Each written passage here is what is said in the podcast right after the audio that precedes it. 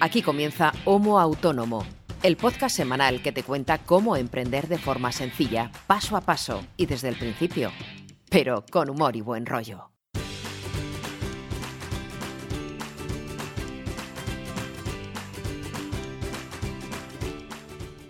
Hola amigos, hola amigas, bienvenidos y bienvenidas a un episodio más, el número 30 exactamente de el podcast que más te debe gustar de todos los que hay en español, que son muchos. ¿Por qué? Porque es el único o de los mejores que habla de emprendimiento y trabajo como autónomo o autónoma. ¿Qué podcast es ese? Pues en el que estás, como autónomo. Si nos sigues cada semana, ya sabes un poco de qué va y si por casualidad has caído aquí de milagro y no sabes de qué vamos a hablar, pues el nombre lo dice, de la vida de dos autónomos en concreto, servidor, que soy César Brito, y mi compañero Ángel Martín. Yo soy periodista, creador de contenido, freelance en general, entre otras muchas cosas, y Ángel Martín es consultor y experto en marketing digital, entre otras muchas cosas. Aquí vamos a hablar pues, de lo que nos sucede cada día, de cómo afrontamos los problemas, de qué herramientas y estrategias adoptamos para sacar nuestros respectivos proyectos, nuestro trabajo como emprendedores y como autónomos, con el objetivo y la esperanza de que si nos escuchas, pues puedas aprender un poquito, resolver tus dudas, ampliar conocimientos y que tu proyecto sea pues lo mejor posible y en un mundo ideal, pues tire para arriba y ganes un poco de dinerito. Yo esto, aunque quisiera, no podría hacerlo solo, y como todos los demás programas, los 29 anteriores, está al otro lado del cable y con su respectivo micro mi amigo Ángel Martín. Ángel, ¿qué tal? Hola, Olita. ¿Cómo estás, César? Muy buenas. Bien, hombre, bien. ¿Qué tal va todo? Bien, una semana eh, pues mucho más tranquila. Estamos ya en agosto, se nota un montón. Además, esta semana que está apretando el calor, eh, yo creo que la gente se ha aplatanado del todo. Lo cual está muy bien porque a mí me ha permitido hacer cosas, me ha permitido avanzar en alguna de las historias que yo quería hacer este verano y bien, la verdad es que muy contento. Ahora te, ahora te cuento cuando, cuando veamos lo de la semana. Yo estoy muy contento porque a pesar de que está apretando el calor, como bien dices, ahora mismo por lo menos en Salamanca, que es donde yo estoy eh, eh, hablando, está lloviendo y hace un poquito de frescor, lo que me pone bastante contentito. Porque el calor es horrible, no me gusta nada y se trabaja muy mal, no solamente en lo nuestro, sino casi en cualquier cosa, creo yo, salvo que seas vigilante de piscina o algo así. ¿Qué novedades tienes esta semanita? ¿Qué ha pasado esta semana que te guste compartir con nuestra audiencia y conmigo también, claro? Pues nada, esta semana, como ya te digo que estaba más tranquilo, he estado renovando la parte de la suscripción que tengo en mi web, en martin.click. Entonces, lo que he hecho ha sido cambiarle todo el diseño, incluso he remodelado también un poco el modelo de negocio. Digamos que lo he simplificado. Al final, la he dejado como una suscripción en la que puedes tener todos los plugins y todos los themes premios de WordPress que necesites por 10 euros al mes. De hecho, ahora mismo hay 790 herramientas entre plugins y themes que puedes descargar cuando quieras. Se actualizan diariamente todas las versiones. Eh, te doy soporte para la instalación. Entonces, al final, cada día voy añadiendo, de lunes a viernes voy añadiendo una nueva herramienta, un nuevo plugin o una un nuevo theme para que los suscriptores en este caso puedan mejorar su proyecto online normalmente pues de forma autónoma, es decir, son para mis Juan Palomo, como yo digo. ¿Y esto cuánto dices que cuesta? 10 euritos al mes. Bueno, no está mal. Y además, así como casi sin querer, hemos metido ahí una cuñita de tus propios, de tus propios productos, que eso está siempre fenomenal. Y que un poco también es el objetivo de este podcast, que tanto en tu caso como en el mío, conozcan un poco qué es lo que hacemos y en, no sé, en una situación casi que ideal y mágica alguien nos contrate y nos haga trabajar un poquito más. De hecho, era uno de mis deberes de este verano. Entonces, eh, yo ya he tachado uno de la lista. Hablando de deberes, ¿qué, ¿qué, tal van los tuyos y los míos? Que tenemos un proyecto en común por ahí. Pues están, están ahí, sí, cierto. Te tengo que pasar los deberes. Correcto. Ya hablaremos de ese proyecto en algún episodio porque ya hemos citado alguna vez que otra lo de los deberes que me mandas, pero no hemos entrado en detalle. A mí no me ha pasado nada especialmente distinto esta semana, he estado trabajando como casi todas ellas.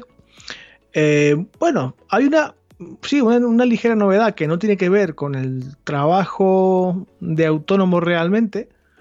Me hace un poquito de ilusión, de hecho, porque es una cosa que, una línea de trabajo que debería explorar un poquito más profundamente, de la que ya hemos hablado aquí en algún episodio, que es el, el contenido o el trabajo, entre comillas, periodístico, ya sabes que yo soy periodista, relacionado con la discapacidad, porque yo también soy discapacitado, o mejor dicho, persona con discapacidad, que es el término correcto, y me han invitado unos amigos, compañeros de oficio, a participar en una jornada, en una mesa redonda en concreto, el próximo mes de septiembre, creo que es el día 5, en la presentación de una especie de guía una, guía de estilo realmente, destinada a periodistas, evidentemente, para eh, hablar con propiedad y de la forma más correcta posible en cuanto a terminología y también en cuanto a temática, aproximación, etcétera, sobre discapacidad.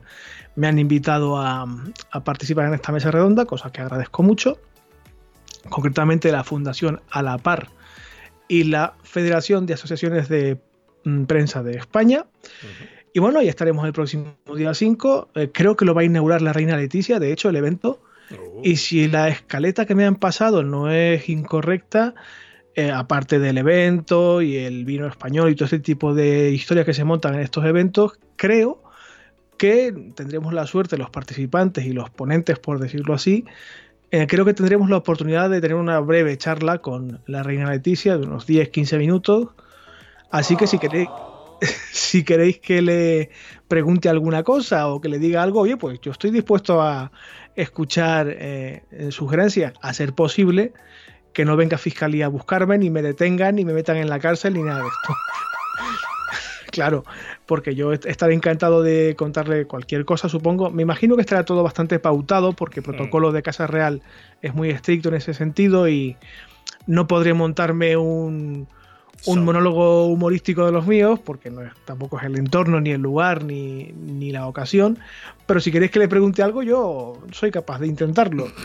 Y eso es lo que, lo que haré el próximo mes de septiembre. Aún queda tiempo.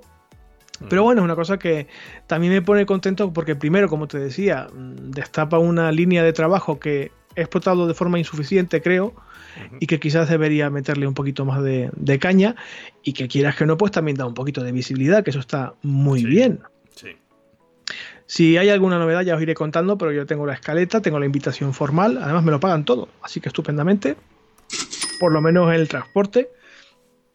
Y ya cuando cuando vuelva ya os, ya os contaré qué tal ha ido y ya, ya, os digo que quedan muchas semanas todavía por delante, pero bueno, me, he enterado hace poco y ya creo que es oficial y digo, pues así lo cuento en el programa.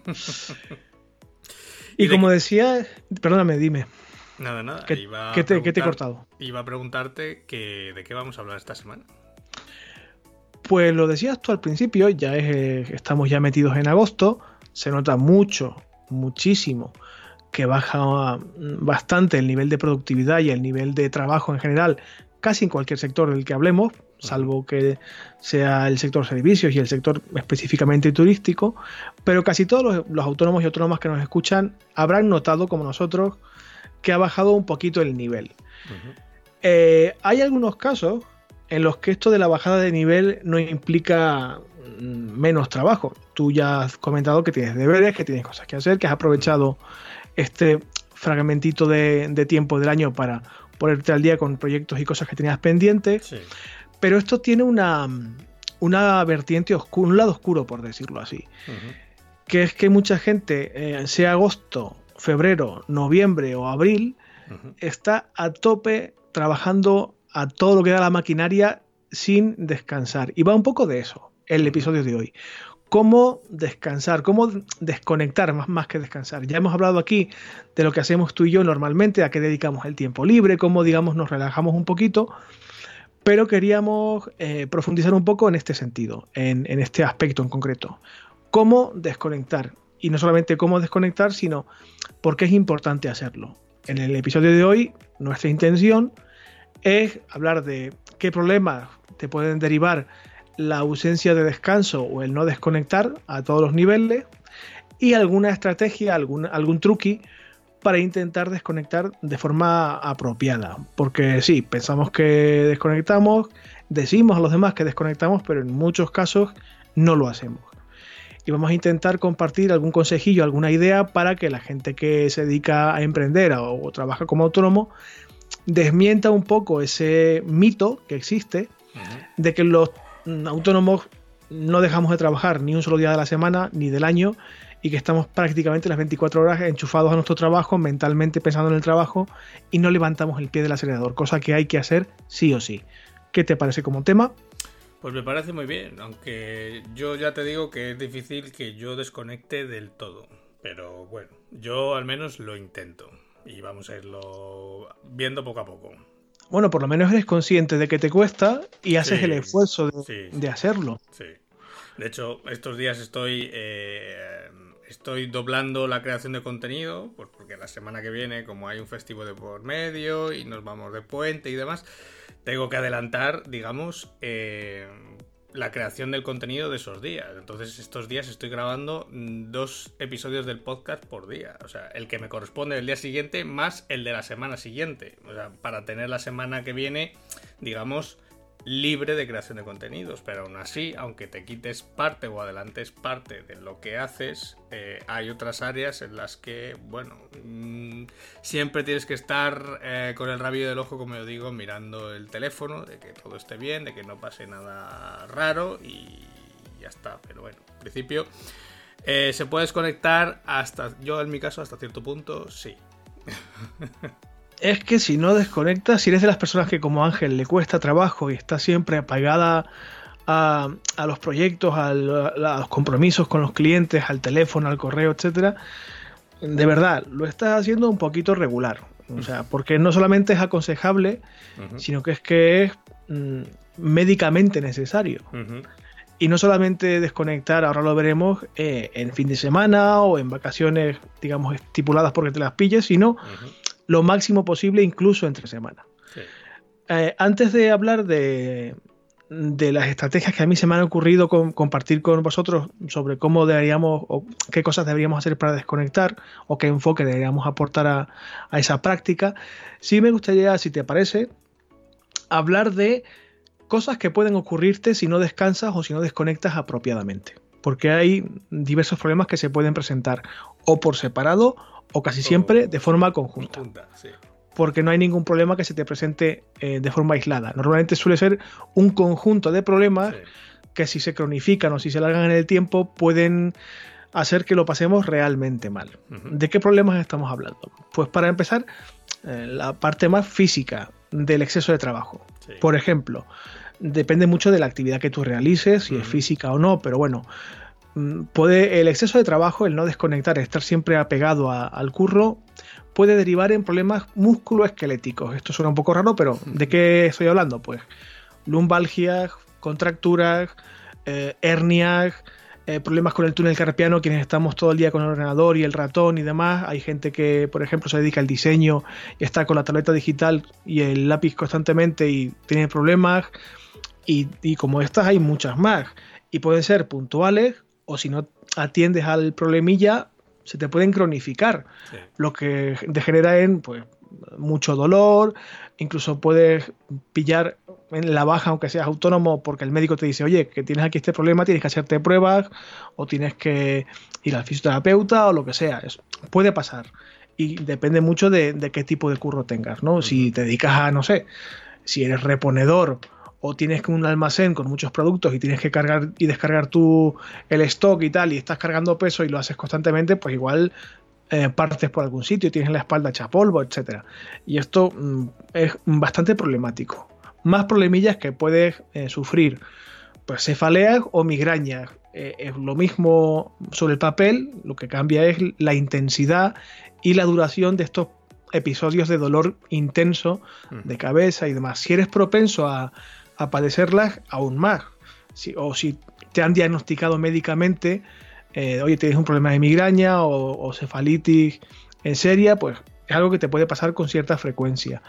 También, y esto se le presta poca atención, pero también es muy importante, se pueden presentar eh, trastornos de tipo alimentario. ¿Por qué? Porque no siempre comemos con los mismos horarios, ni con la misma rutina. Eh, comemos a veces cualquier cosa de cualquier manera, a veces con prisa, o dejamos de comer o seguir una rutina estable en cuanto a alimentación. No siempre respetamos los mismos horarios y eso puede derivar en problemas alimenticios de sobrepeso o infrapeso, que también es un problema, pesar menos de lo saludable, o incluso problemas mm, del tracto digestivo y del proceso de la digestión en sí. Gastritis, gastroenteritis, colitis, digestiones pesadas, reflujos, cosas así.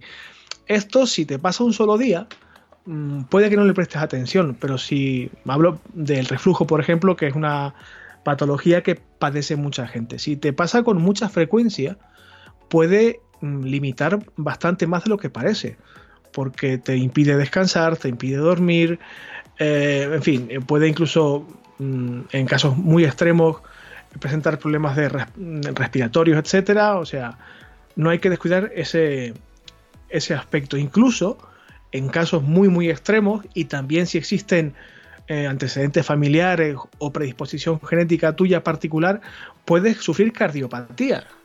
No hablo solamente de un infarto de miocardio, que es digamos la crisis más grave cardíaca que puede presentar alguien, mm. sino una angina de pecho o un amago de angina de pecho. Esto no tiene que ver con el exceso de trabajo solamente, sino también con el estrés, como ahora veremos. Pero este tipo de problemas se pueden presentar. Me consta que a ti este tipo de cosas no te suele pasar. Bueno, algunas sí, ¿eh? Mm, ahora cuando las estabas citando, yo sí que tengo eh, algunas de las que has dicho. Yo básicamente, cuando tengo mucha carga de trabajo, siempre tengo la misma contractura, que es en el, deltoides, aquí en el, en el hombro izquierdo, siempre se me carga esa zona no sé por qué, pero siempre se me carga. Eh, además que siempre es el mismo punto, nunca es el derecho, siempre es el lado izquierdo. Y, sí que hay algunos días que, sobre todo cuando tengo clase y estoy, pues eso, tengo clase ya a última hora de la tarde, noche, a las 8, que acabo casi siempre a las 9 de la noche, ya llego a casa con algo de dolor de cabeza. Pero muchas veces el dolor de cabeza eh, mío es muchas veces por, por por falta, no por falta de alimentos, sino porque ya he, quemado o he gastado todo lo que había comido y entonces me duele la cabeza, como yo digo, de hambre, porque en el momento que llego a casa y ceno se me quita el dolor de cabeza, entonces... Claro, puede ser una hipoglucemia incluso... Sí, sí. en el caso de yo, el trastorno de alimentación no, porque desde que hago, eh, tengo eh, la dieta pautada por la nutricionista, pues eh, como ya te he comentado, alguna vez fuera de micro, hago siete comidas diarias, o sea que en ese sentido estoy cubierto. Y por la parte de vamos básicamente son esos dos esos dos problemas que a mí a veces cuando tengo mucho pico de trabajo sobre todo es la el más molesto es el, eh, la contractura en el hombro que no sé si es por una mala posición o no, porque da igual, porque es independientemente de que yo esté en la oficina o que esté en casa, eh, se me carga el hombro igual. Y las mesas son distintas y las sillas son distintas, y o sea que no es algo tanto... Yo no lo considero que sea postural, pero bueno. Posiblemente sea o fuera en el pasado postural y no está del todo curada esa lesión y se te cronifica o mm te molesta en momentos puntuales de, exceso de trabajo o tal, también puede ser postural. Hay que tener en cuenta, sobre todo para gente como tú y como yo, que trabaja casi siempre sentada o delante de un ordenador, eh, que el mobiliario de oficina, la postura que adoptas y, todo lo que tiene que ver con tu forma de trabajar es importante que sea lo más ergonómico y cómodo posible. Yo Ahora mismo, de hecho, no te lo he comentado fuera de micro, pero vamos, aprovecho y lo comento aquí. En este momento tengo una ligera molestia en la zona lumbar y creo que estoy seguro de que ha sido a raíz de que ayer he estado mucho tiempo sentado en una silla que no es incómoda, pero no es ideal, no está pensada específicamente para un uso intensivo. Y ya noto que tengo la espalda un poquito cargadilla en la zona lumbar, insisto, y me consta que no es postural porque yo suelo prestar atención a eso, pero basta con que estés más de 8 horas para que si no cambias de posición, no das un mm. paseo, no cambias un poco de postura, de actividad, esa zona se pueda cargar. En mi caso la lumbar, en el, tuyo el deltoides, que hay gente que sufre de, cervicales, etc. Mm. Ese tipo de cosas, aparte de cuidarlas a nivel ergonómico, eh, hay que intentar mm, evitarlas con un descanso y una desconexión apropiada. Vinculo mm, descanso y desconexión mental porque aparte de estos problemas físicos de los que hablamos, que puede haber muchos más, he citado yo unos pocos que se me han ocurrido sobre la marcha, pero me consta que puede haber muchos más. Sí, pero aparte de, de, cada uno, al final. Claro, claro, depende de la, de la actividad, de la intensidad, de, un montón de historias, ¿no? Hay gente que, se me ocurre, las cajeras de supermercado pasan muchísimo tiempo de pie. Mm. Y puede eso mm, derivar en problemas de varices, eh, problemas circulatorios, em, de, de, articulaciones, etcétera. O sea, cada caso es distinto, ¿no? Pero aparte de estos problemas físicos, y por eso vinculo descanso y desconexión, hay también problemas psicológicos o mentales. Mentales no me gusta usarlo mucho, pero creo que si se comenta como problema psicológico se entiende bien. Mm. El principal y el, más extendido y el más el que engloba más eh, subproblemas, por decirlo así, es el estrés. El estrés es una patología muy, muy generalizada que es difícil definir porque ahí es una especie de cajón desastre donde entra todo, ¿no? Y todo, eh, tienes estrés, ya, ya, pero es que el estrés, ¿a qué se reduce el estrés? ¿Cómo se manifiesta? ¿Cómo se define? Hombre, hay una serie de procesos y consecuencias eh, físicas también que son vinculadas al estrés, muchas de ellas ya las hemos comentado aquí, hay, muchos, hay muchas cefaleas que están vinculadas al estrés, hay problemas del sueño que están vinculados al estrés, pero es que el estrés es muy amplio y mm, abarca muchos problemas más pequeñitos, ¿no? Pero si una situación de estrés se cronifica o no tomamos medidas para que eso, esa olla a presión, por decirlo así, eh, evacúe vapor, en algún momento vas a, vas a petar por algún sitio, ya sea con una manifestación física, una crisis de ansiedad o cualquier otro problema de este tipo. Eh, yo sé que quienes nos escuchan seguro que han sufrido estrés en su vida en algún momento, más de uno seguramente, no solamente por trabajar, hay gente que estudia y sufre mucho estrés también. Y por eso es muy importante también eh, mentalmente desconectar, porque el estrés es una carga muy pesada y que no solamente nos hace daño físico y emocional, sino que resta productividad, nos hace trabajar peor, nos hace ser menos efectivos y estamos muy, muy a disgusto trabajando o haciendo lo que sea que estemos haciendo. Mm. A ver, el estrés no es que sea inevitable. Eh, bueno, se, puede, se, puede, llegar a paliar. Mm, Exacto yo al final, yo sí que, yo sí que noto cuando tengo em, situación de estrés. Son muy pocos momentos en el año en los que yo realmente estoy estresado. Además que me lo noto enseguida y los que están a mi alrededor me lo notan. Sobre todo, por ejemplo, cuando estoy en la oficina, en el periódico, porque es cuando yo llego, cuando estoy todo el día resoplando, que estoy todo el rato, es porque estoy... Em, muy estresado o, tengo mucha, mucha, mucha presión en ese momento, mucha carga de trabajo y la única forma de quitármelo es eh, lo que hago siempre. Cojo la pantalla que tengo siempre en vertical, eh, tanto en casa como en, la oficina, pongo absolutamente todo lo que tengo que hacer para quitar esa situación de estrés y voy una por una, una detrás de otra, una detrás de otra, una detrás de otra, hasta que acabo la lista y se acabó el estrés.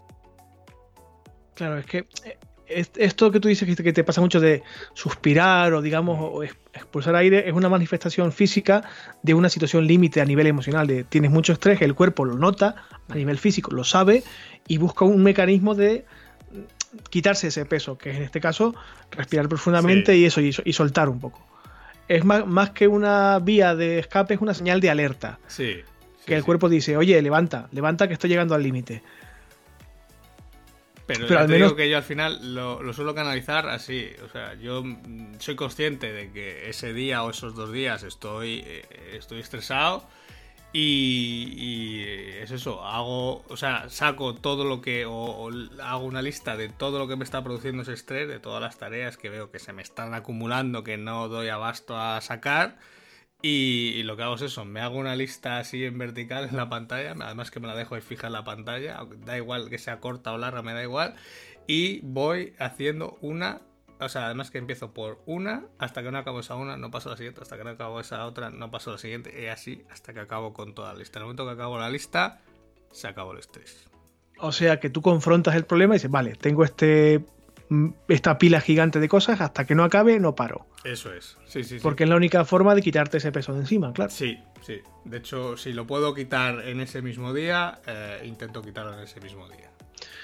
Pues este estrés, eh, o una de las variantes del estrés, puede ser un problema realmente más serio. No es que el estrés no lo sea, que lo es, ¿eh?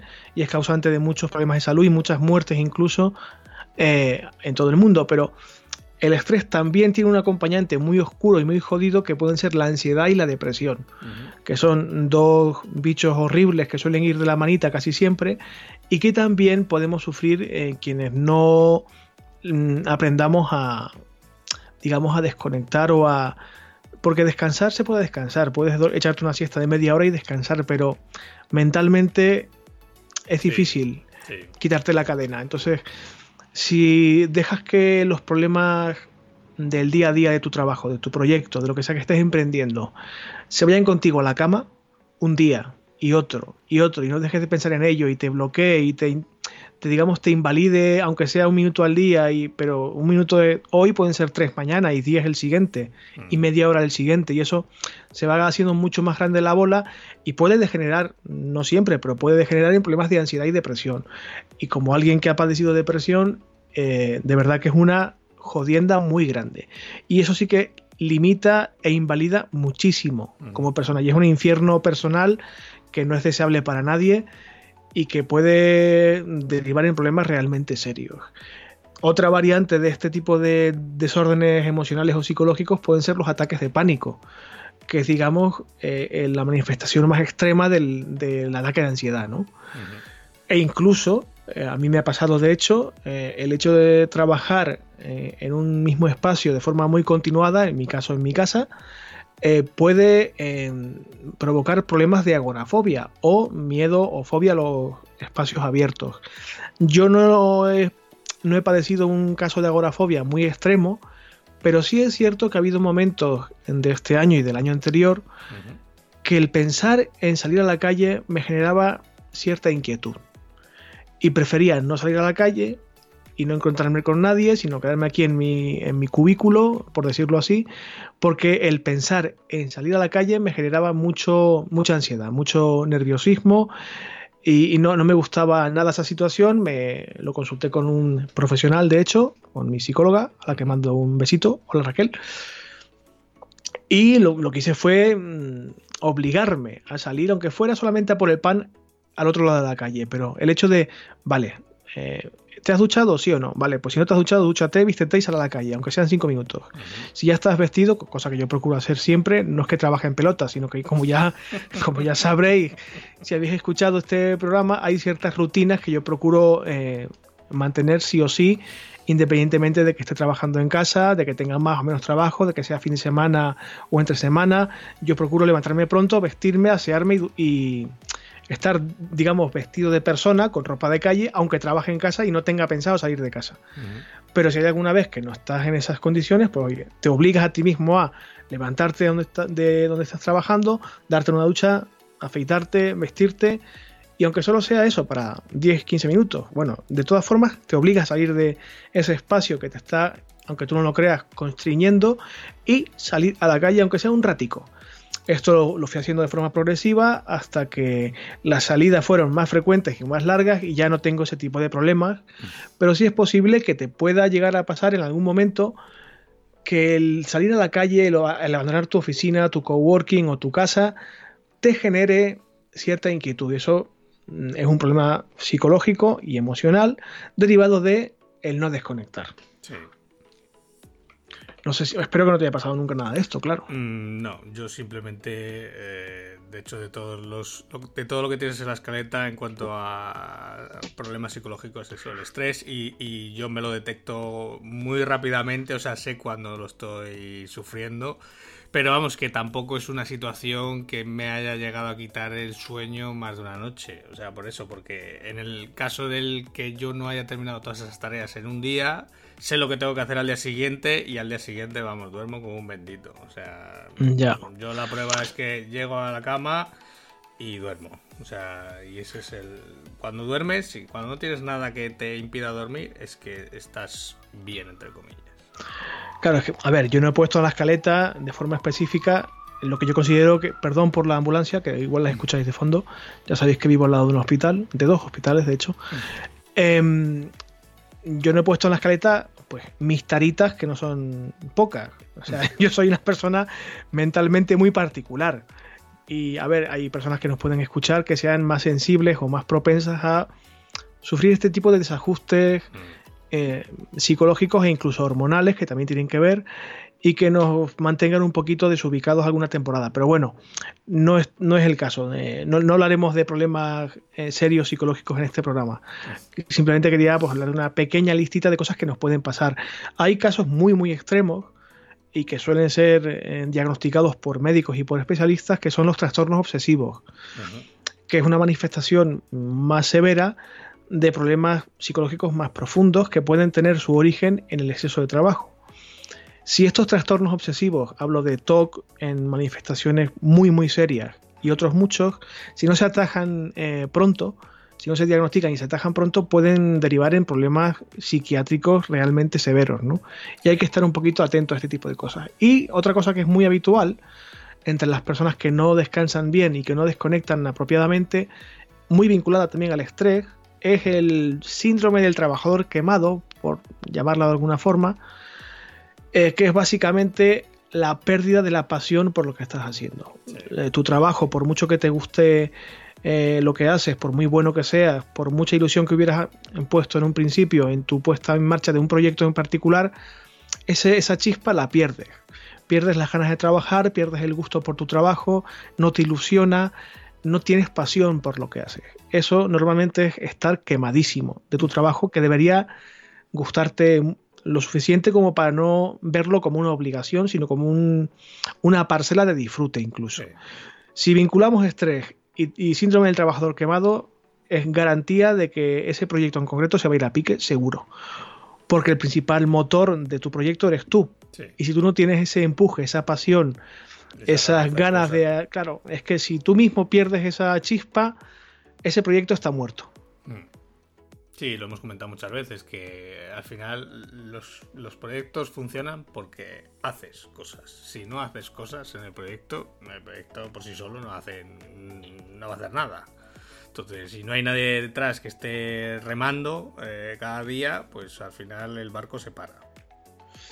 Claro, y es que mm, está muy vinculado a ser conscientes de que no somos de hierro ni de piedra somos seres humanos que tenemos fallas y debilidades y, nos desgastamos al trabajar y al hacer cualquier otra cosa y necesitamos una tregua eh, o posiblemente más de una para evitar que esto nos suceda, que perdamos el, gusto por nuestro trabajo. Mm. Aparte, como ya, has visto, hemos mm, citado problemas físicos y psicológicos que digamos atañen a una persona de forma eh, individual tanto externa como internamente. Pero es que también hay problemas que afectan al entorno de esa persona, que son problemas, digamos, de corte social. ¿Qué tipo de problemas son estos? Pues para empezar, eh, los que más cerca están de nosotros son los que primero sufren, en este caso, la pareja. Hay muchos casos en que los matrimonios, las parejas y, digamos, las situaciones de convivencia y de estabilidad sentimental, emocional, sufren mucho porque no conseguimos aparcar el trabajo fuera de casa. Igual pasa con la familia. No es que dejemos de tener trato con la familia, aunque puede pasar, pero igual nuestra relación familiar, ya sea con nuestros padres, nuestros tíos, primos, con quien sea que tengas cerca de familia, aparte de tu pareja, también puede resentirse, porque pueden notarnos distintos, irascibles, de mal humor, eh, nos cuesta quedar con ellos, estar con ellos. Y eso puede, digamos, desgastar la relación familiar. También, como decía antes, que hay casos en los que se puede dar algún, eh, alguna situación de agorafobia o de, de no estar a gusto en la calle o en el entorno social normal, esto puede derivar o degenerar, mejor dicho, en dificultades en la interacción social, aunque parezca una locura. Mm. Eh, si no estamos habituados a relacionarnos con personas que no tengan que ver con nuestro trabajo, nuestras habilidades sociales no es que desaparezcan, pero sí que puede que nos apetezca menos, no sé, entrar a una conversación con un desconocido, ir a un bar a tomar algo, ir al cine, interactuar con otros seres humanos puede que nos resulte no difícil, pero como incómodo y que no nos apetezca tampoco mucho. Y eso nuestro entorno, tanto la pareja como la familia, como los amigos, enseguida lo notan porque cambiamos también. O sea, nuestra forma de ser cambia. nuestra forma de comportarnos cambia. Y eso el entorno también lo nota. ¿Y eso en qué se traduce? Normalmente en aislamiento. Nos aislamos, bien consciente o bien inconscientemente, si el entorno que tenemos al lado, si nuestra red de seguridad social y emocional no es sólida, podemos quedarnos solos, ya sea porque lo hayamos favorecido nosotros o porque las circunstancias que hemos generado eh, causen ese escenario. Y a su vez puede este aislamiento mm, también crear una sensación, puede que no sea muy real, pero que para nosotros sí es muy tangible de estar excluidos socialmente o que no, no nos comprenden del todo. Y esto no solamente nos pasa a nosotros, sino también a nuestro entorno. Oye, pues no entiendo a César qué le está pasando, eh, es diferente, ha cambiado, o a Ángel en este caso, a quien sea, ¿no? Me consta que no es tu caso porque tú tienes una máxima que respetas y de, eso lo haremos ahora. Tú dedicas tiempo familiar exclusivo y de calidad todos los días para evitar que esto te suceda. Sí, sí, por lo menos lo intento. Yo lo que sí que yo tengo, pero eso lo tengo de serie desde que era pequeño, a mí no me gusta, mm, a ver cómo lo digo, que no suene muy fuerte. Dilo, dilo, que no pasa eh, nada. A mí me da pereza, por ejemplo, ir a un sarao cuando me invitan. Cuando no conozco a gente y tengo que ir a un evento o algo que no conozco gente, me da mucha pereza o sea, yo no tengo ningún problema en quedar con mis amigos, en quedar contigo cuando voy a Salamanca, con, con, gente que conozco aquí en Santander, con compañeros de trabajo, no tengo ningún problema. O sea, cuando es mi círculo habitual de conocidos, de amigos, etcétera, no tengo ningún problema. Cuando es un círculo que desconozco, que tengo que, digamos, abrir el melón de cero, me da muchísima pereza. Y cada vez me lo voy notando que con los años cada vez me da más pereza. Eso te iba a decir, yo con la edad estoy dándome cuenta de que no es que me dé pereza, no me la da realmente. Lo que me da pereza es estar en un sarado evento, eh, entorno o en un grupo de gente que no me aporta mucho, que no me interesa realmente y que me aburre. Yo antes podía tragar un poco y digamos hacer de tripas corazón y procurar encontrar divertimento o darle el lado positivo a esa situación que no me agradaba demasiado, hoy en día ya no.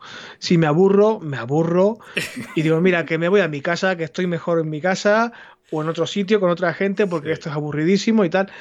No lo digo así, no lo mm. hago explícitamente, claro, pero si puedo hacer la francesa de escabullirme y desaparecer, lo hago y me quedo tan ancho. Una bomba de humo y fuera. Claro, claro, o sea, si me aburro, digo, mira, me aburro muchísimo, tío. No quiero estar aquí, lo, pienso internamente, digo, ¿qué haces aquí? No te apetece. Los temas de los que se están hablando no te interesan lo más mínimo. Este tío, esta tía, además, te cae fatal. Este tío, esta tía, la acabas de conocer y no me interesa lo más mínimo. Podría estar en mi casa tomándome un colacao tan tranquilo, o leyéndome un libro, o, o, con amigos que sí me apetece estar eh, tomándome una cerveza o lo que sea. Me quiero ir de aquí y me voy. o sea, me voy no he llegado al extremo de decir, oye, mira, me aburres, adiós. Pero conozco a gente que lo hace. me aburro, hasta luego. pero, en cuanto, pero por ejemplo, en cuanto a, lo que es eh, pareja, familia, etcétera, yo sí que. Mm, y, muchas veces cuando estamos de, fin de semana, de puente, de vacaciones, eh, con mi familia, con la familia de Raquel. Yo muchas veces hay, hay, momentos puntuales eh, que tengo que hacer algo, o sea, y tengo que coger el portátil y tengo que hacer algo, pero en vez de irme a una habitación distinta para hacerlo, yo prefiero muchas veces, pues por ejemplo, cuando estoy con mis sobrinos allí en, en, en Badajoz, prefiero coger el portátil y, estar haciendo lo que esté haciendo, aunque tarde un poco más, pero estar allí con ellos y seguir hablando eh, o pendiente de la conversación y participando, aunque tenga que parar, pues eso, cinco minutos a contestar un correo o algo porque es urgente, etcétera, pero prefiero hacerlo ahí eh, con ellos que separado. No sé, aunque tenga que, digamos, perder esa parte de mi desconexión mmm, por, por trabajo, Mm, prefiero hacer esa parte de trabajo que me obliga a volver a conectar con, eh, pues eso, pues si es con, Raquel, eh, pues si tengo que estar en el sofá, eh, lo hago desde el sofá en vez de venirme al despacho, o si estoy en, casa de mis padres, pues lo hago en la misma mesa en la que están ellos y estoy allí hablando con ellos mientras estoy haciendo lo que sea. O sea, procuro mantener esa conexión con, en este caso, pues si es con mi pareja o con mi familia o con la gente con la que esté en ese momento, aunque tenga que hacer algo de trabajo. No sé, no sé, no sé cómo explicarlo. Creo que te he entendido y ahora cuando hablemos de las estrategias te voy a echar la bronca porque no sé yo si es muy correcto eso. Pero bueno, ahora, ahora lo discutimos. hemos, hemos hablado de los problemillas que pueden presentarse, tanto sociales como físicos como psicológicos, ¿no?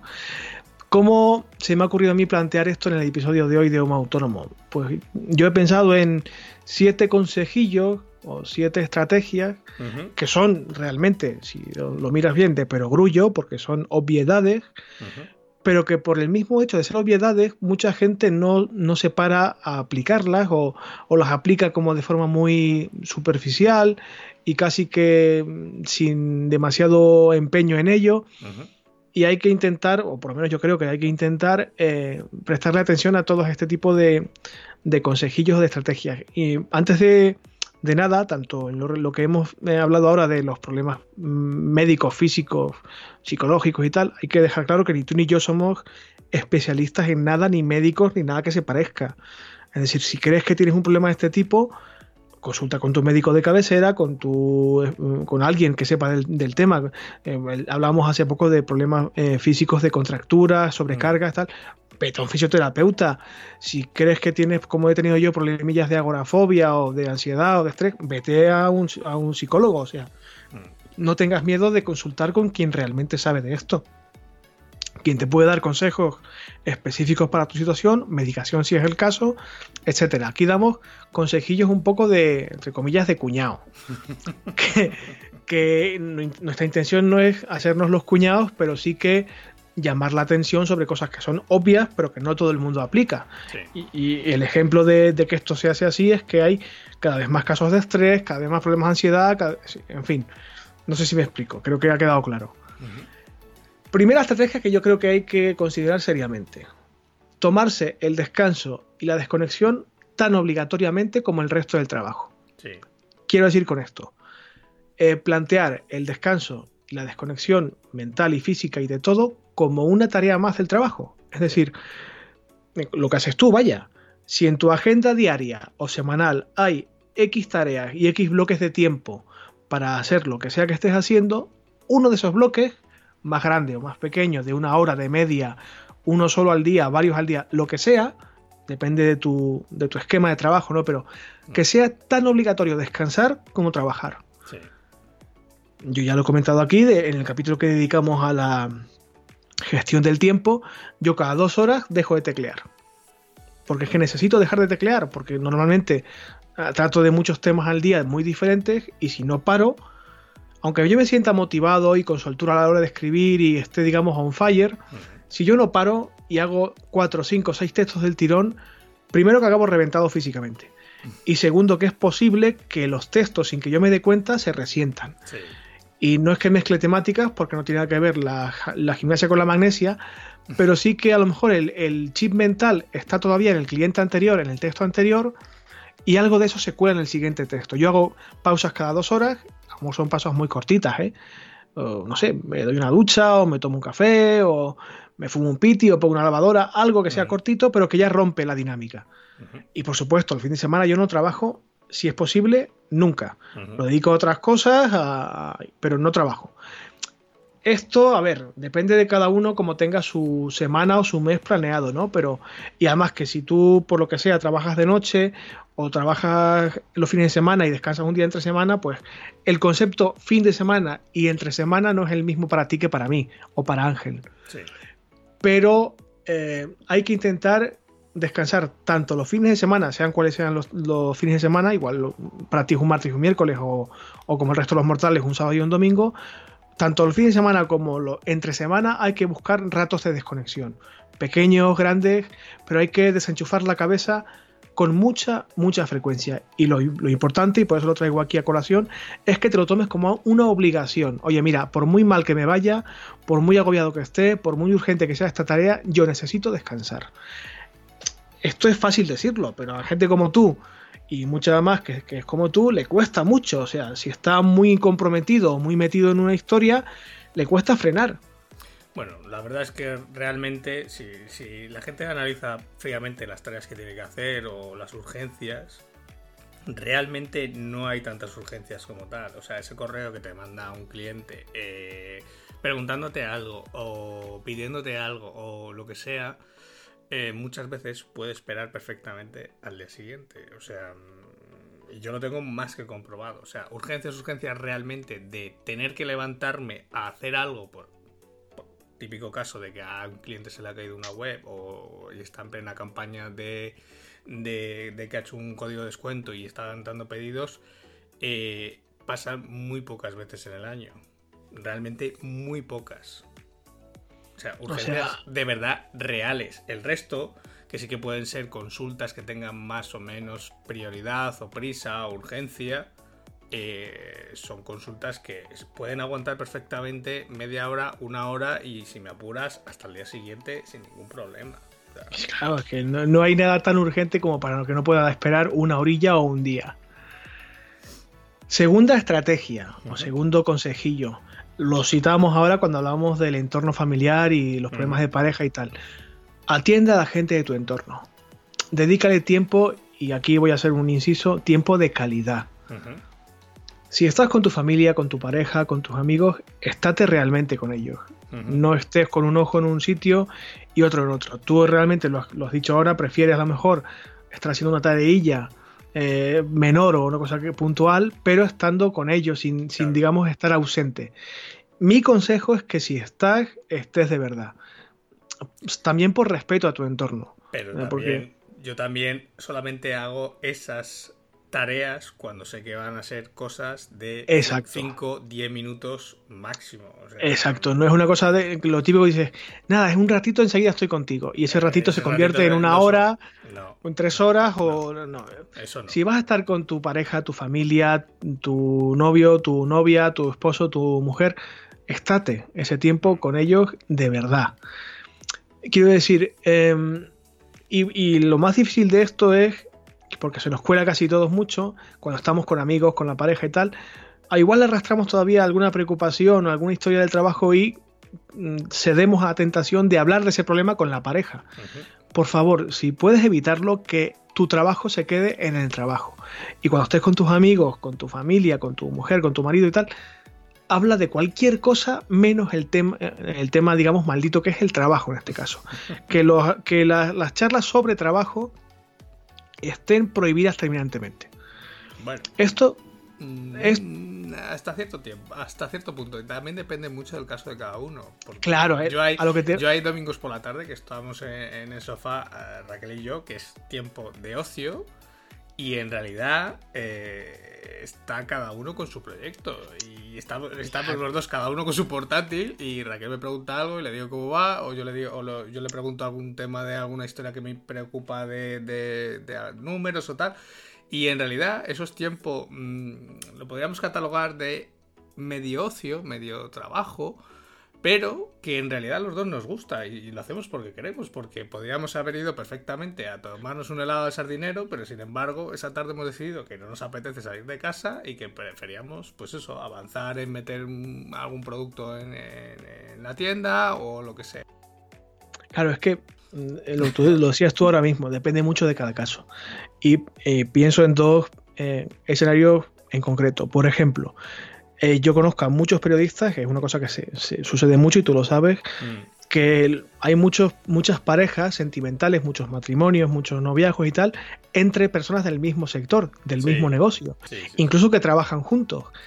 Entonces es muy, muy complicado no hablar de trabajo cuando compartes oficio, oficina, tal.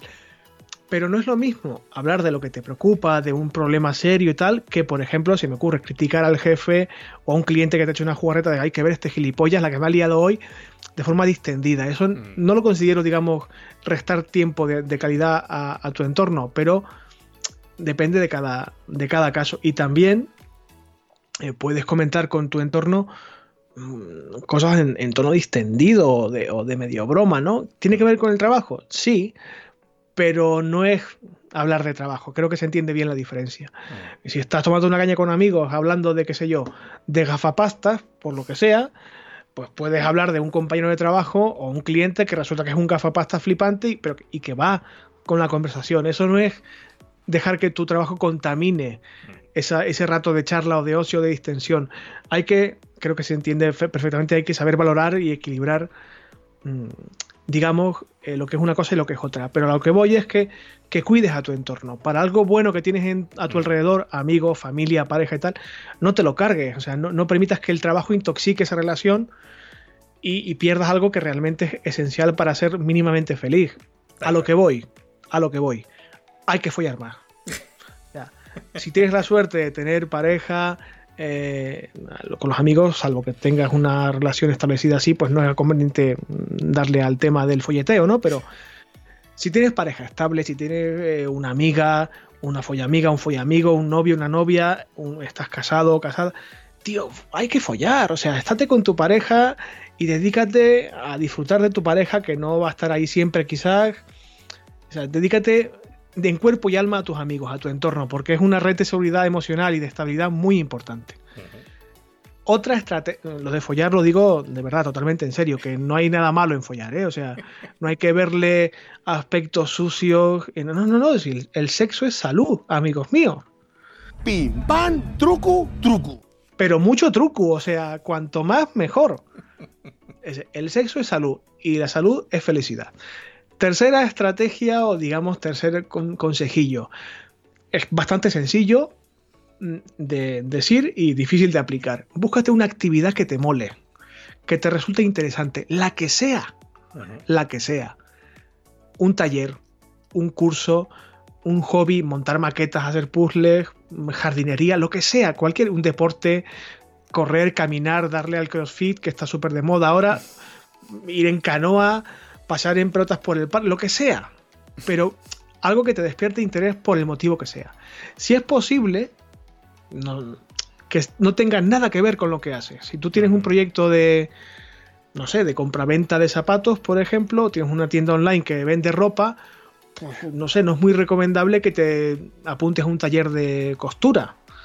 Si puede ser un taller de pintura o de danza del vientre o lo que sea, mucho mejor para que tu cabeza salga de esa zona de confort y te sea más eh, provechoso la desconexión. Al principio es posible que te cueste un poco, pero una vez que te metes en, en lo que sea que estés metido, talleres de ajedrez, la tuna, me da igual, lo que sea. Cualquier cosa que a ti, por el motivo X, te resulte interesante. Al principio te va a costar, pero una vez que estés metido, te va a resultar mucho más fácil olvidarte de tu casa, tu trabajo, tus problemas, por lo menos ese ratito. Y no tiene que ser a diario, puede ser una vez a la semana, cada 15 días, puede ser con más gente que es recomendable o tú solo, pero algo que te saque la cabeza de tu trabajo. Sí. No sé, yo ahora mismo no tengo ningún hobby de ese tipo, pero no sé, a mí durante mucho tiempo me gustaba salir a la calle a sacar fotos, por ejemplo. No soy fotógrafo ni, soy bueno sacando fotos, pero de cuando en cuando pues me gustaba darme un paseillo, tomarme algo y si veía alguna cosa guay para fotografiar, pues guay, la fotografío. Incluso hubo temporadas en las que salía expresamente a sacar fotos y buscaba sitios apropiados y tal. Yo lo que hago muchas veces para desconectar es jugar Lego. Por ejemplo, y lo mismo que el Lego, puede ser la consola, aunque es una, actividad un poquito absorbente para mi gusto, pero bueno, si te mola y si, si para ti es interesante y te ayuda a desconectar, estupendo. Sí, de hecho, no sé si es que debe ser de, de recuerdo de cuando era pequeño, pero tengo una aplicación en el ordenador que es de, del propio Lego, que tiene, de hecho se llama Lego Digital Designer, que te tiene todas las fichas de Lego. Entonces lo que hago es entro a la página de Lego, busco la construcción que más me mole, me bajo el libro de instrucciones y voy bueno, de hecho tardo más en buscar la ficha entre todo el catálogo que casi que en hacer la construcción, pero bueno, es una es desde que lo tengo lo uso bastante a menudo. Voy haciendo cosillas cuando tengo así un ratillo y, o estoy aburrido o tengo ganas de hacer otra cosa distinta y la verdad es que mm, a mí sí que, a mí por lo menos a mí me sirve mucho para eh, eso, hacer algo que no tenga... Es de las pocas cosas que hago que no tiene nada que ver con lo que luego mm, trabajo, porque sí que luego tengo muchos otros entretenimientos, como puede ser hacer un curso de algo, o ver un vídeo, o ver algo, o un tutorial, etcétera, pero está todo siempre relacionado con lo que hago habitualmente. Entonces, quizá esa sea la actividad que está tangencialmente opuesta a, a lo que es mi trabajo. Yo que soy de letras, lo que yo no hace mucho que no lo, me meto en ello, pero lo, lo, que hago es tirar de los números y me hago sudokus como un loco. No es que me gusten especialmente, si son difíciles pues menos, pero sí procuro, tengo una aplicación en el móvil de sudokus y voy haciendo. Pues normalmente pues cuando hago un descanso, cuando estoy giñando en el retrete o lo que sea, ¿no? y, es una actividad que me requiere cierta concentración y, digamos, tener la mente lo más fresca posible, pero no estoy pensando en palabras, en frases, en... y lo decimos mil veces. Si esto que te contamos a ti no te cuadra, búscate lo que sea. O sea, es un tema inspiracional, esto que os contamos. O sea, es una estrategia genérica. Si a ti te gusta el teatro y la improvisación, pues apúntate a un taller de teatro o procura escribir una obra de teatro porque te encanta. Eh, reúnete con gente que, no sé, un club de lectura, eh, lo que sea. Una actividad que te despierte interés. La cuarta estrategia, que creo que es la que usamos casi todos, es pues la, digamos el ocio o la cultura digamos de consumo masivo. Aquí entran libros, películas, series, espectáculos de teatro, monólogos, eh, espectáculos de calle, cualquier cosa que te ayude a evadirte mentalmente. La cultura, aparte de hacernos mejores personas, también nos, nos permite evadirnos y aprender y ser mejores. Cualquier cosa cultural que a ti te guste, cualquiera de estas que te decimos, pues también puede ser, no sé, la pandereta. O sea, lo que sea. Pues dale caña con ello. Hoy en día hay mil formas de disfrutar de películas, de series, de documentales, de estupendos en casa, aunque lo más apropiado es salir de casa para esto, porque sí, a ver, es muy cómodo ponerte una serie de Netflix y meterte ahí un atracón brutal de Juego de Tronos. Pero si lo que estamos hablando es que de salir un poco de tu entorno, si trabajas en casa y te quedas en casa para ver el Juego de Tronos de turno, joder, mejor vete al cine. Y así aprovecha, te das el paseo, te compras las palomitas, estás con otros seres humanos y estás en un entorno diferente. Vete al teatro, pero vete al teatro, no te pongas un espectáculo de teatro grabado en YouTube. Vete físicamente. ¿Es más caro? Sí, es más caro. Pero se trata de disfrutar de la cultura de una forma, digamos, activa. ¿Qué opinas, Angelito? Mm, bien, hombre, yo de cine y de teatro no soy mucho porque yo me niego a pagar eh, pues eso, 10 euros por ir a ver una peli cuando la puedo ver en casa. Aparte que. Ay, ay, la cultura ahí, apoyando la cultura, muy bien. Eh, básicamente porque el cine para mí es el peor sitio para ver una película. Mm, hace años que no voy al cine porque la última vez que fui era un auténtico coñazo. El de atrás que te da patadas. Uno comiendo nachos que huele a queso y que, que tira para atrás. Otro comiéndose una hamburguesa, las palomitas, los niños. No sé. yo ten en cuenta mucho más a gusto en mi casa ten en cuenta que no te falta razón, ¿eh? y coincido contigo en eso, pero ten en cuenta que eso no es culpa del cine, es culpa de la gente que es imbécil. Mm, bueno, parte, parte de culpa sí tiene el cine, porque si no vendiera nachos, si no vendiera palomitas, si no vendiera mierdas, eh, la gente iría a ver la película solo, no a, ponerse día hasta el culo de le falta ya llevarse la pizza. Pero ten en cuenta que eso, gracias a Dios, está cambiando por lo que tú comentas, porque hoy en día en casa es facilísimo hacerlo, ¿no? Pero hasta no hace mucho la experiencia de ir al cine implicaba también toda esa liturgia, ¿no? Hmm. De ponerte hasta el culo de palomitas, qué tal, y en fin. Pero básicamente el 90% de las veces es porque la gente es idiota. Hmm. ¿Por qué? Pues porque la gente es que es idiota, es que es así.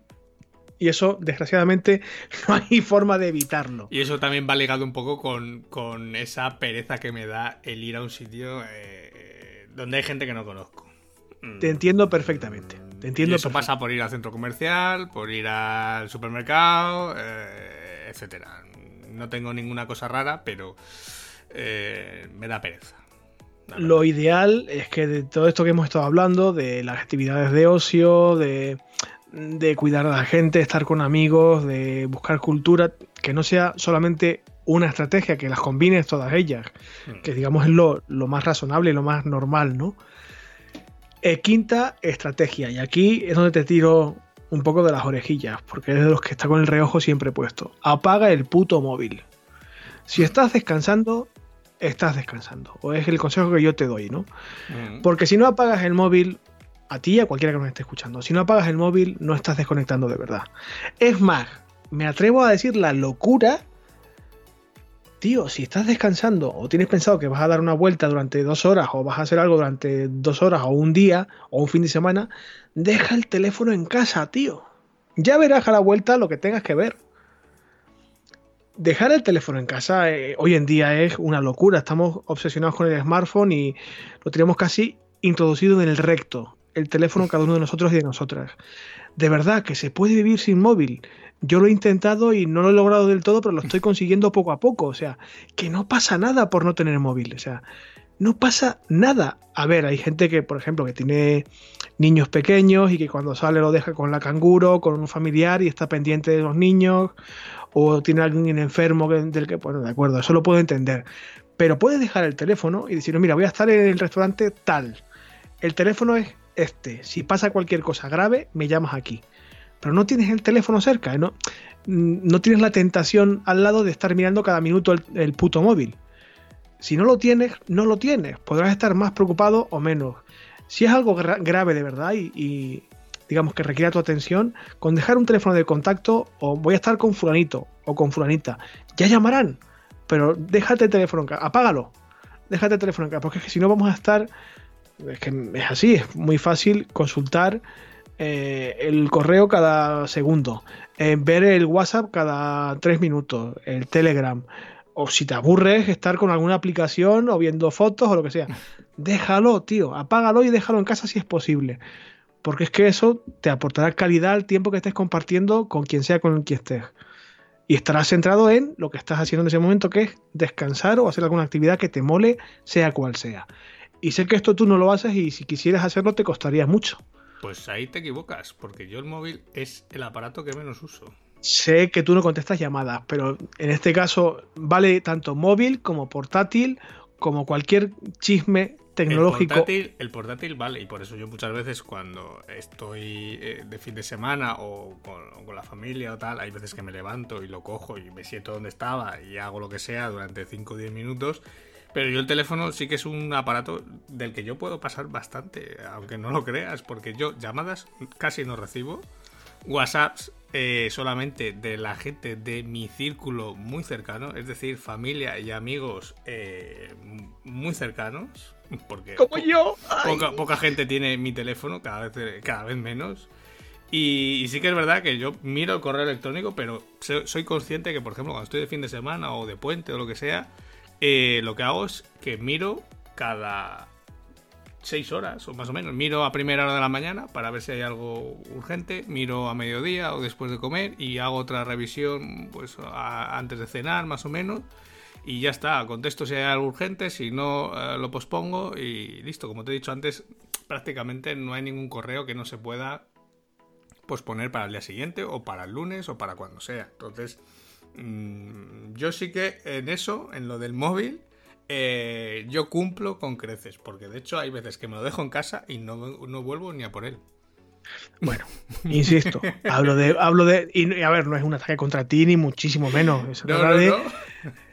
igual que el móvil puede ser la tableta, el portátil, el ordenador, lo que sea. Cualquier cosa que te distraiga y que te meta en el trabajo, aunque estés en la playa, apágalo y si puedes dejarlo en casa, déjalo en casa. Voy a intentar que en un plazo de un año consiga que esas revisiones que haces puntuales al portátil sean en lugar de cada 8 horas o cada 6, cada 12, cada 24, cada 48. Para, Yo, de hecho, eh, a por el portátil sí vuelvo. A por el móvil, si me he ido de casa sin él, no vuelvo, me da igual. No, por eso, porque sé que como no me va a llamar nadie, o, los, o sé que me puede llamar, que es al final es mi familia, eh, pues si yo no contesto eh, y es un fin de semana, pues si es algo urgente, pues llamarán a Raquel o llamarán a la persona con la que esté. No hay, si yo no tengo el teléfono en ese momento, que a ver, es raro que yo me deje el teléfono, pero, pero hay veces que, por lo que sea, he salido por las mañanas cuando me voy al periódico, me dejo el teléfono en casa y yo no he vuelto por él. O sea, bueno, voy a intentar que en un año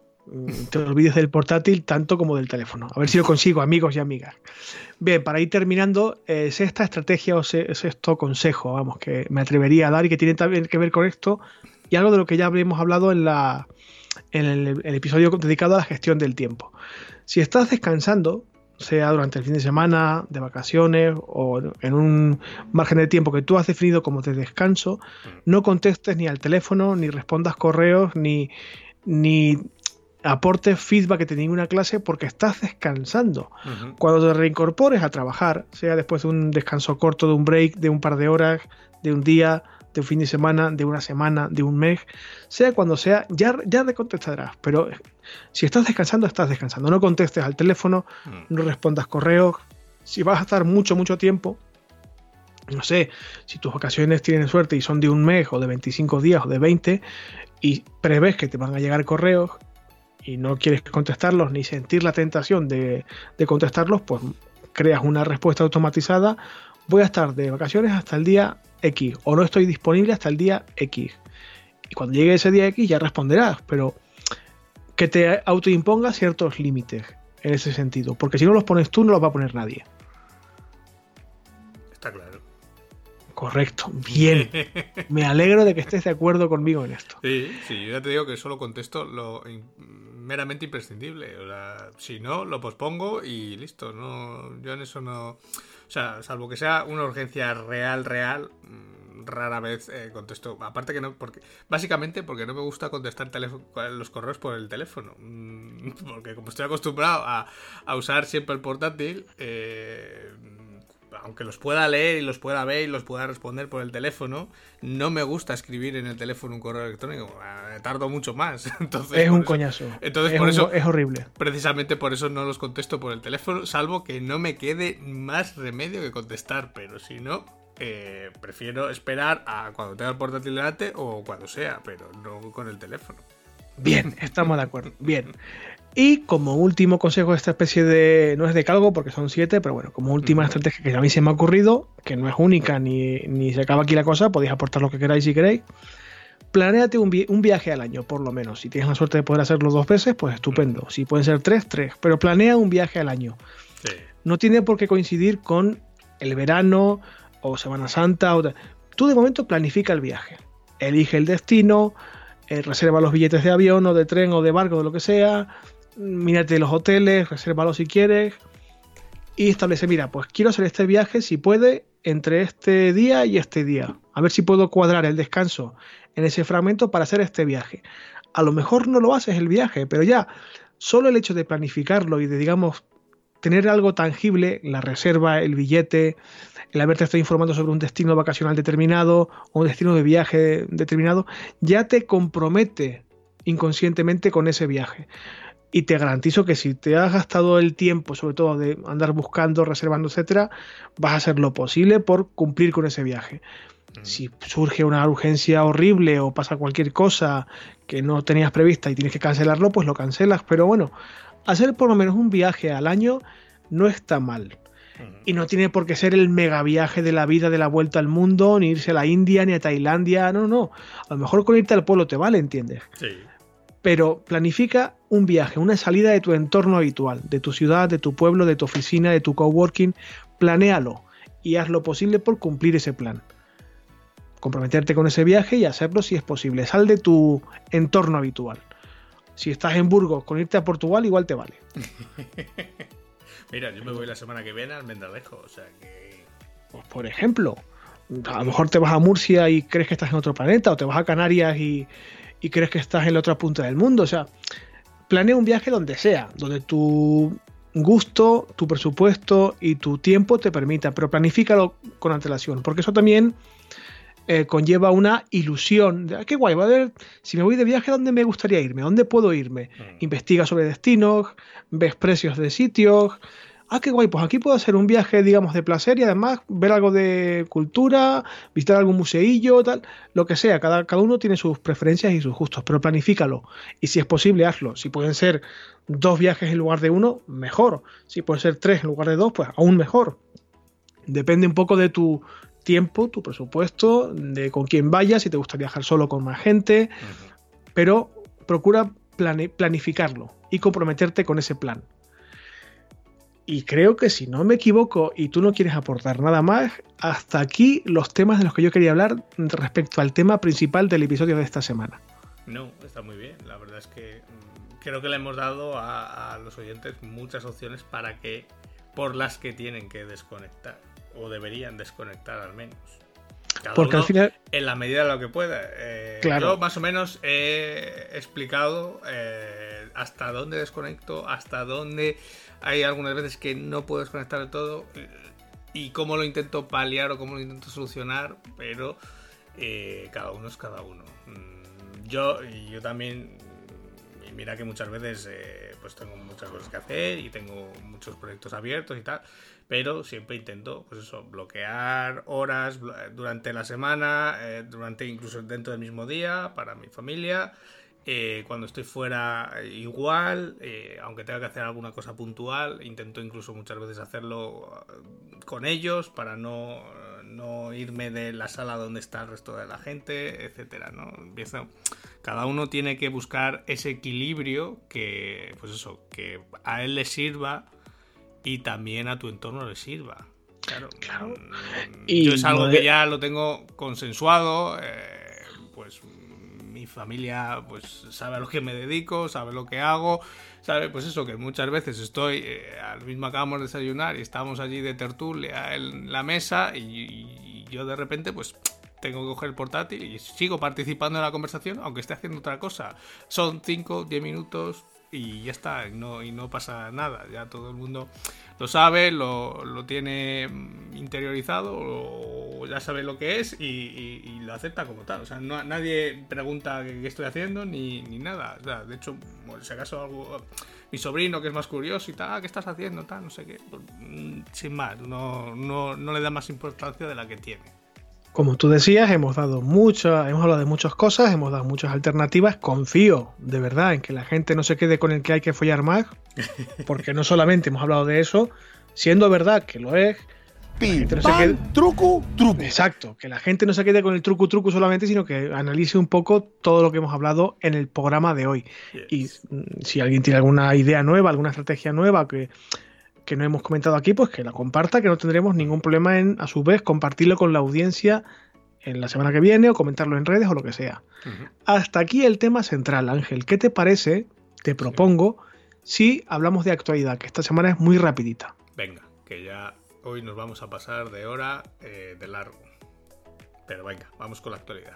Actualidad en Homo Autónomo.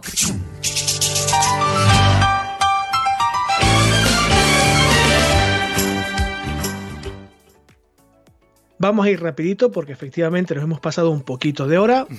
Eh, una noticia que a mí me ha puesto muy contento, sobre todo porque me atañe directamente como creador de contenido y que he visto en, red de periodistas.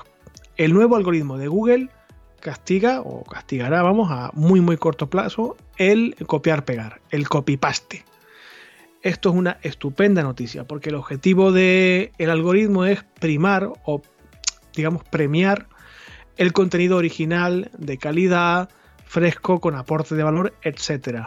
Y tanto tú como yo sabemos que hasta no hace demasiado tiempo el copy-paste estaba bastante presente. Hay mucha gente con mucha cara dura, no solamente en los medios, sino en la creación de contenido corporativo, y que el algoritmo, digamos, penalice ese tipo de prácticas está fenomenal. Como pasa siempre eh, en la sección de actualidad, os dejo el enlace para que lo cliquéis y leáis la noticia completa. Pero a mí me ha parecido una buena noticia en principio. Sí, lo que me sorprende es lo que me sorprende es la noticia en sí mismo, porque el nuevo algoritmo de Google, mm, tanto el nuevo como el viejo, porque el copy paste no deja de ser contenido duplicado en distintas webs y por lo tanto el que posiciona, digamos, o el que no penaliza es el primero que se indexa, el que luego va haciendo copy paste del contenido de otro que ya ha sido publicado eh, pues no le posiciona, digamos que le penaliza porque está metiendo contenido duplicado y a Google no le gusta nada, pero sí que estoy viendo que la noticia es del, pasado 6 de agosto. Eh, mm, bueno, mm, sí, está bien, sí, pero vamos, que lo que te quiero decir es eso, que tanto el nuevo como el viejo algoritmo de Google ya lo penalizaba. Posiblemente se trate de mejoras o eso implementado en el, algoritmo que ya existía. No lo he leído, pero eh, lo que me ha hecho, o sea, me ha sorprendido es eso, el, titular, el nuevo algoritmo, cuando es una práctica que ya estaba penalizada desde hace muchas revisiones del algoritmo de Google. Bueno, pero ya sabes, ya sabes que los periodistas a veces Eh, con los titulares también hacemos unas cositas que es para darnos de comer aparte. y, y digo darnos de comer aparte por no decir patada en los cojones. O sea, pero bueno, dejo el enlace, lo que importa es la noticia y que la leáis por si os puede aportar algún, algún conocimiento y, y sois un poco mejor persona después de leerla. Y como tenemos prisa, os lo dejo aquí, o sea, no hay más noticias de actualidad, ya lo ves que tenemos un poco que irnos ligeritos y además porque yo he quedado dentro de una hora con un amigo al que hace mucho que no veo y que un compañero de promoción que quiero ver y estoy en bragas y camiseta prácticamente, bueno, calzoncillos y camiseta y tengo que ducharme, afeitarme, en fin, vamos a ir echando el cierre. Apartado de feedback, si te parece. Venga. Te dejo aquí el sitio para que pongas la cortinilla y todo.